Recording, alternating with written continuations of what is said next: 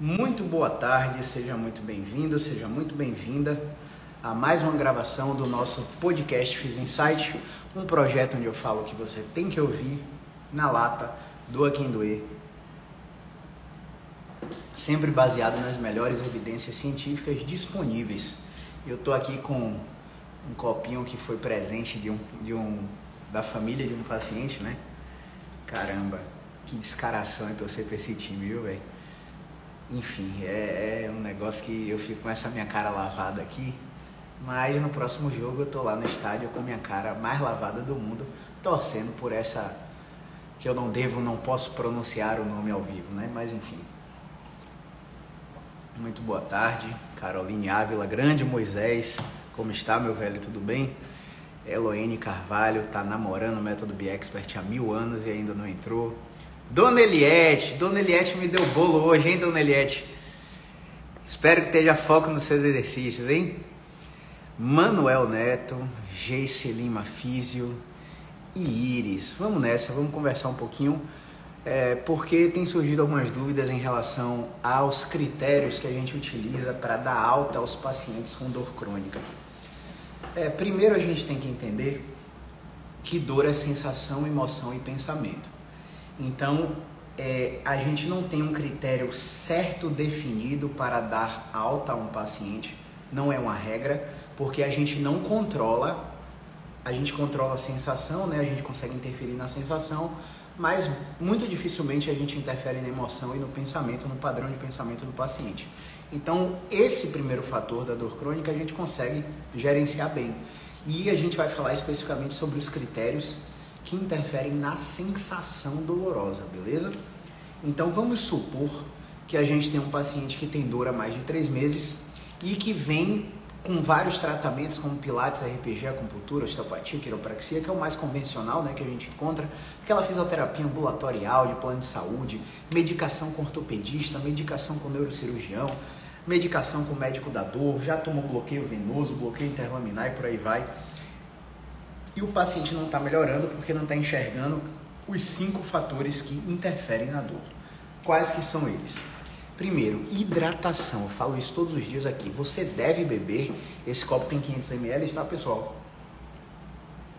No dia de consultório aqui, eu esvazio ele quatro vezes para garantir 2 litros enquanto eu estou no consultório. É, antes de sair do consultório, eu tomo um litro assim que eu acordo, bate 3 e quando eu chego em casa, 500 ml, bate 3 litros e 500 é, a água ela interfere na sobrecarga hidroeletrolítica, no equilíbrio de sódio e potássio do organismo e na sobrecarga renal. Então, quando a gente não tem uma quantidade de água adequada e olha, a gente não tem isso por 5, 10, 15 anos que você não consegue bater a quantidade de água diária que você, que você precisa, você gera algum estresse no sistema nervoso por causa dessa sobrecarga renal.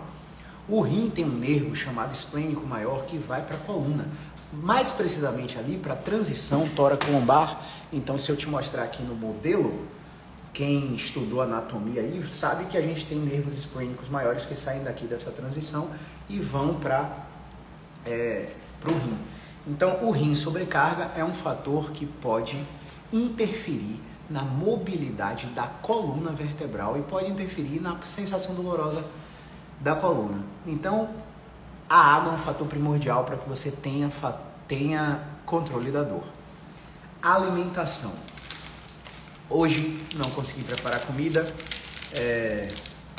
enfim, estou aqui com uma barrinha de proteína e um cafezinho meio que energético que comprei aqui embaixo no térreo do prédio em que eu trabalho. E o que é que acontece aí? É, eu estou garantindo aqui que minha refeição de daqui a pouco, de 3 horas da tarde, tenha pelo menos 20 gramas de proteína. Por quê? A proteína da alimentação é o que faz a gente reconstruir a musculatura. E se o tratamento da dor crônica passa por prescrição de exercício, a prescrição de exercício gera um processo de DOMS, que é o Delayed Onset Muscle Soreness que é aquela sensação dolorosa que você fica com 24 a 72 horas após os exercícios. Quando você fica com essa sensação dolorosa, a musculatura está em reconstrução, as fibras musculares estão em reconstrução por causa do estresse que a gente colocou de exercício. Então, muitas vezes o paciente que não bate a quantidade alimentar certa dos macronutrientes proteína, carboidrato, gordura, prescrito por seu nutricionista, é, acaba não recuperando a musculatura e, e, tendo uma confusão da dor que é crônica, que ele já está sentindo, com a dor muscular tardia, que é induzida por exercício e que é uma dor benéfica e que deve ser sentida para você ter uma dimensão de que aquele exercício foi eficaz. Cara, então o exercício só é eficaz se gerar dor muscular tardia? Não. Mas chega um momento na dor crônica, é, geralmente no início, assim, só de começar a fazer exercício, o cara já fica bem. Só que chega um momento na dor crônica, quando o paciente tem um diagnóstico de síndrome dolorosa crônica, que o nível de exercício já não é mais tão suficiente para que você tenha controle da dor. Então, o nível de exercício tem que ser somado ao nível de atividade. Isso quer dizer que alguma sobrecarga constante ao nível do exercício deve ser aplicada. Ponto. Dito tudo isso, é, a alimentação e hidratação vai garantir que você tenha uma repercussão de qualidade na prescrição do nosso exercício, porque você vai recuperar mais rápido. Tá? Então a gente vai conseguir dar uma nova carga de treinamento mais adequada para você. Ponto. É, a partir daí a gente precisa da saúde mental em dia. Se você está passando por qualquer atribulação na sua vida, exemplo, demiti um funcionário, briguei com minha mãe, briguei com minha esposa, briguei com meu marido, estou me separando do meu marido, estou é, fazendo uma divisão de bens porque meus pais faleceram e os irmãos estão brigando para ver quem vai ficar com a casa, quem vai ficar com o apartamento, e isso está me estressando porque eles nunca deram nada e agora eu estou tendo que tomar frente de tudo isso e eu não queria, enfim. Só para você ter a dimensão. Qualquer coisa que afete a sua saúde mental coloca o seu sistema nervoso na tomada. E se o, sistema, se o seu sistema nervoso está na tomada, a gente já vai para aquela desmembrar para aquela área da dor que não é mais sensação, é emoção e pensamento.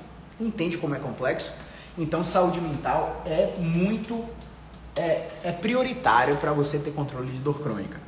Como que eu consigo saúde mental sendo psicólogo? Aprendendo a meditar, é, aprendendo estratégias que façam, façam você relaxar, que façam com que você tenha regulação emocional, que quando você tem, tiver um acesso de raiva, você não exploda, né? Que você não tenha é, surtos de impaciência o tempo todo.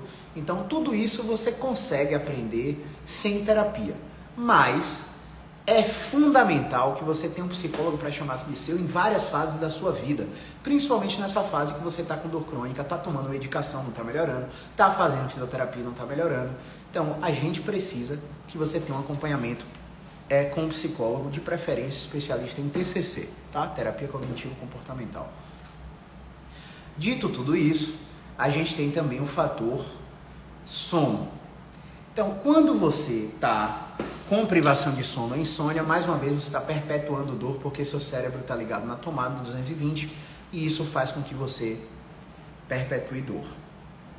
Fator 5, exercício físico. Você precisa estar fazendo algum exercício físico pelo menos quatro vezes por semana. Não importa se é musculação, se é caminhada, se é corrida, se é hidroginástica, se é dança do ventre, se é dança de salão, se é fit dance, não interessa. Você precisa, é inegociável. Não venha investir seu dinheiro no meu tratamento se quando eu te der alta você voltar para o sedentarismo, porque todo o seu problema vai voltar. Quem controla a dor é o sistema nervoso. E o sistema nervoso só controla a dor mediada por analgesia induzida por exercício. Ponto. Você não tem opção a escolha de não fazer exercício após o tratamento ou a escolha de permanecer sedentário é uma escolha que te trará obrigatoriamente consequências a longo prazo, a médio e longo prazo, coisa de 3, 5 a 10 anos, você vai começar a sentir as repercussões e talvez seja tarde demais para começar. Talvez seja tarde demais para começar. Então, esses cinco fatores são inegociáveis. Dito tudo isso, quais são os critérios que a gente utiliza para dar alta ao paciente? Na esfera de sensação, a dor tem que estar controlada. O que quer dizer dor controlada? Quer dizer que eu só dou alta ao paciente quando ele estiver sem dor? Não. Definitivamente não. A dor é um sinal que ainda existe algo errado. Ainda existe algum bloqueio de movimento, algum teste positivo, alguma restrição de movimento, alguma incapacidade funcional ou algum pensamento catastrófico que projete um futuro que você não possa controlar. Ponto. Uma vez que você tem dor e essa dor não te gera mais incapacidade, você já pode dar alta para o paciente. Como assim? Exemplo, se você corre e aí você me diz que no quilômetro 4 começa a sentir dor na coluna, ou dor no joelho, ou dor no quadril. Aí a gente faz o seguinte, a gente controla a carga de exercício para você. Como que a gente controla? A gente manda você correr até 3,800. Você vai medir no relógio, vai baixar o aplicativo Runkeeper no celular, vai cronometrar o seu, a sua quilometragem, vai manter o seu pacing e vai ficar 3 a 4 vezes por semana correndo, correndo a 3,800. Vai chegar um momento que mesmo mantendo a velocidade na corrida, 3,800 vai baixar seus batimentos cardíacos. Então, nas primeiras semanas de corrida, 3,800, 3 km e 800 de distância, o seu batimento vai a, a 155 batimentos por minuto. Quando chegar na terceira na quarta semana, você vai estar correndo a mesma distância, com o mesmo pace e seus batimentos vão estar 115. O que quer dizer isso? Que você chegou no nível de. Perdão. Que você chegou no nível de condicionamento físico que é, não esse, esse nível de condicionamento físico está tão grande que esse estímulo de 3.800 não é mais suficiente para continuar te gerando analgesia. É, é, aí que eu falo nas aulas né, de NET, né, que é o Non-Exercise Activity Thermogenesis, que é a esfera de tudo que você faz que não é exercício físico, que pode induzir você a controlar a dor, beleza? Ponto. 3.800 se tornou tão fácil que você vai a 4.500, você acrescenta você acrescenta 380 metros, que são 10% do volume. E aí você passa de 4 e não sente o joelho. E aí você fica nessa margem por 3 semanas. Chegou 3 semanas depois, aumenta mais 10%. Daqui a pouco você vai estar correndo 5 km sem dor no joelho. Ou com a dor que não modifique a sua corrida. Então, por exemplo, se você chegou no quilômetro 4, doeu e você não mudou o padrão da marcha para proteger o seu joelho, você pode continuar correndo. Agora, se você está correndo lá e do nada você simplesmente mudou o padrão de corrida para poder permanecer correndo, aí já há uma alteração funcional do gesto esportivo. Isso quer dizer que não está na hora de você ter alta ainda. Beleza? Então, num, num corredor, esse seria um critério que eu daria alta. Por quê, pessoal? Chega uma, chega uma fase da atividade física, chega uma fase do rendimento esportivo que não é mais saúde. Atividade, exercício físico é saúde até certo patamar, até certa intensidade. Chega um momento que não se trata mais de saúde. Se eu pegar todos os atletas do Esporte Clube Bahia, do Esporte Clube Vitória, do Flamengo, do São Paulo, e sim, dos melhores times que têm altas tecnologias para prevenir lesão, não vai ter um atleta que não tenha alguma dor. Não vai ter, porque o esporte de alta performance, ele faz o atleta conviver com dor. Isso é errado? É muito relativo te dizer se é certo ou errado. Porque a partir do momento que o cara tem dor, mas o desempenho funcional dele está bem, mas ele está satisfeito com o desempenho esportivo dele, mas ele não tem marcadores de exame de sangue, de exame de imagem ou testes clínicos que predigam incapacidade, não tem o que fazer com esse atleta. Isso quer dizer que eu vou te deixar no vento e te dar alta? Não. A gente vai estar tá sempre te orientando, sempre te condicionando, sempre te fazendo uma preparação física adequada para que você desempenhe o seu gesto esportivo com o mínimo de dor. Agora, existem pacientes que zeram, que ficam sem dor realmente, e existem pacientes que não zeram, que melhoram 60%, 70%, que tiram remédio ou que continuam usando remédio, mas que não tem mais incapacidade. Exemplo: se você quer voltar a jogar futebol, futebol existe aceleração, desaceleração, mudança de direção. É, futebol exige uma série de valências físicas que você precisa ter em dia com o mínimo de dor possível para exercer seu desempenho funcional do futebol. Então, se por exemplo você está tratando um cara que quer voltar a jogar futebol e ele tem dor no joelho, no quadril, na coluna, no tornozelo, mas ele desempenha mudanças de direções, mais ele desempenha saltos e aterrissagens, mais ele desempenha aceleração e desaceleração, com dor, mas sem prejuízo ao desempenho funcional, amigo, o cara vai jogar. o cara vai jogar e vai jogar bem. Agora, se você está vendo que as valências exigidas no futebol estão provocando dor que alteram o desempenho funcional, aí esse cara precisa de um tratamento antes da preparação física. Então, em suma, para que você internalize essa mensagem de critérios de alta para pacientes com dor crônica. Primeira coisa que você tem que fazer é garantir que todos os movimentos da articulação envolvida estejam livres, completos e sem produzir dor. Caio, mas ainda tem uma dor residual no movimento de dobrar para frente. Essa dor residual interfere na corrida, na mudança de direção, interfere no salto, interfere na aterrissagem, interfere no gesto de chute, no gesto de cabeceio? Não. Não releve, é, não torne relevante uma coisa que não é relevante para o paciente. Caio, é, eu estou fazendo esses critérios todos, estou buscando tudo isso que você fala. O meu paciente ainda tem 30% de dor é, comparado ele quando ele começou o tratamento, mas ele está inseguro. Vamos lá. Vamos pegar historicamente os critérios de reabilitação de ligamento cruzado do joelho. Eu não atendo LCA. O cara operou LCA, quer fazer a reabilitação, eu não atendo. O cara fez a reabilitação e tem uma dor recidivante no joelho. E a, o ligamento dele está íntegro, a cirurgia está intacta, ele repetiu a ressonância com o médico, eu atendo. Mas o pós-operatório do LCA eu não atendo. Mas na época que eu atendia, há 5, 6 anos atrás, o que, que a gente sabia? A gente sabia que todas essas valências de mudança de direção, salto, arranque, desaceleração, estavam preservadas e sem dor Maravilha. A mobilidade do joelho estava preservada sem dor? Maravilha. O mecanismo de aterrissagem estava preservado? Maravilha. Mas quando a gente aplicava escala tampa de cinesiofobia ou FABQ, que é um questionário específico de medo e evitação, e o paciente ele tinha alto medo para voltar à atividade esportiva, a gente não dava alta para o paciente. A gente mandava o paciente para o psicólogo paciente ficava com psicólogo e ficava com fisioterapeuta. Porque quando o paciente tem medo de exercer atividade, ele já vai para atividade com tensão muscular excessiva, com proteção, usando musculaturas que não deveriam ser usadas, e esse paciente acaba tendo a antecipação da experiência de dor.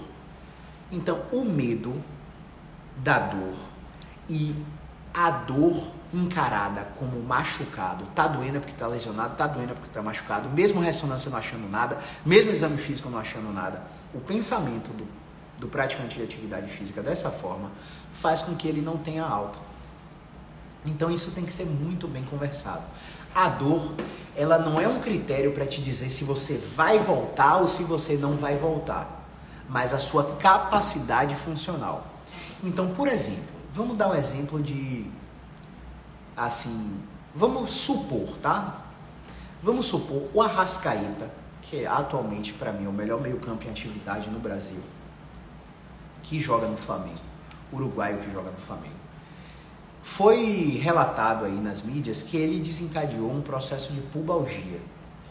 E nesse processo de pubalgia ele ficou, parece que 21 ou 30 dias afastado das atividades para recuperação completa nas férias. Quando ele voltou ele voltou jogando dois tempos? Não. Ele voltou entrando 20 minutos no segundo tempo. Depois ele voltou entrando 30 minutos no segundo tempo. Depois ele voltou começando as partidas e jogando o tempo inteiro. Depois um tempo inteiro mais 15 minutos até voltar a jogar dois tempos. Quer dizer que ele não tem dor no pubis? Com certeza não. Ele pode ter dor no pubis, mas a dor que ele sente não está afetando o desempenho funcional no futebol na corrida. E aí tira o exemplo de Arrascaeta, tá?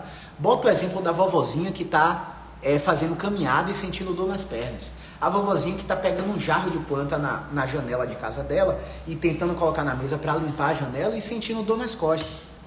A capacidade musculoesquelética dela está abaixo da demanda que ela está impondo. Então tudo que a gente tem que fazer é condicionar a sua capacidade até que essa capacidade seja suficiente para ela exercer a atividade não sem dor, mas com dor mínima. Porque tem paciente, repito, tem paciente que zera, tem paciente que não zera. Então, sumarizando, a dor não é o impeditivo para você dar alta e não é o que determina se você vai voltar para a atividade ou se você não vai, mas sim a sua capacidade funcional. Se você tem dor e a capacidade funcional não está, presa, não está prejudicada, você pode ter alta sim. Porque, gente, existem casos que o paciente está em sofrimento por causa da dor, por causa de informações que foram passadas por profissionais de saúde que aumentam o medo do paciente, por causa de informações que são passadas que fazem com que o paciente fique mais preocupado, mais ansioso, com mais privação de sono e reforçando esse looping de dor. Então, a depender da quantidade de tempo que o paciente está em sofrimento por causa da dor, a dor vai demorar para cessar. E isso não é diretamente proporcional à capacidade funcional do paciente. Entende? Então, espero que tenha ficado claro. Isso não é certo e errado. Isso é o que a gente usa há oito anos para determinar se o nosso paciente pode ter alta ou não. Então, se você pegar essas informações e aplicar no seu dia a dia e fizer sentido para você, você continua fazendo. Tá? Eu espero que os exemplos tenham ficado claros. E se não ficaram claros, cliquem no meus stories e vão para a caixinha de perguntas para falar comigo diretamente e a gente responder em vida, tá bom? Grande abraço, movimento é vida. Kaique, Sibélia, Ana Maria, é, Cerqueira Santos Pérola e Isabela Rufino. Muito obrigado pela audiência. Hasta la próxima.